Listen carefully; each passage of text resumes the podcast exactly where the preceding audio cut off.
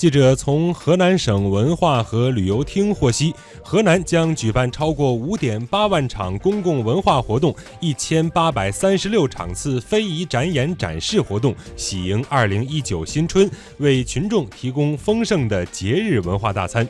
根据介绍，以“春满中原，老家河南”为主题的系列活动，将从农历的腊月初七，也就是一月十二号，一直持续到农历的二月二十五，也就是三月三三十一号。河南的各大景区也在春节期间推出百余项惠民措施，比方说，乘坐高铁到洛阳的游客可以享受洛阳三十五家景区门票半价的优惠。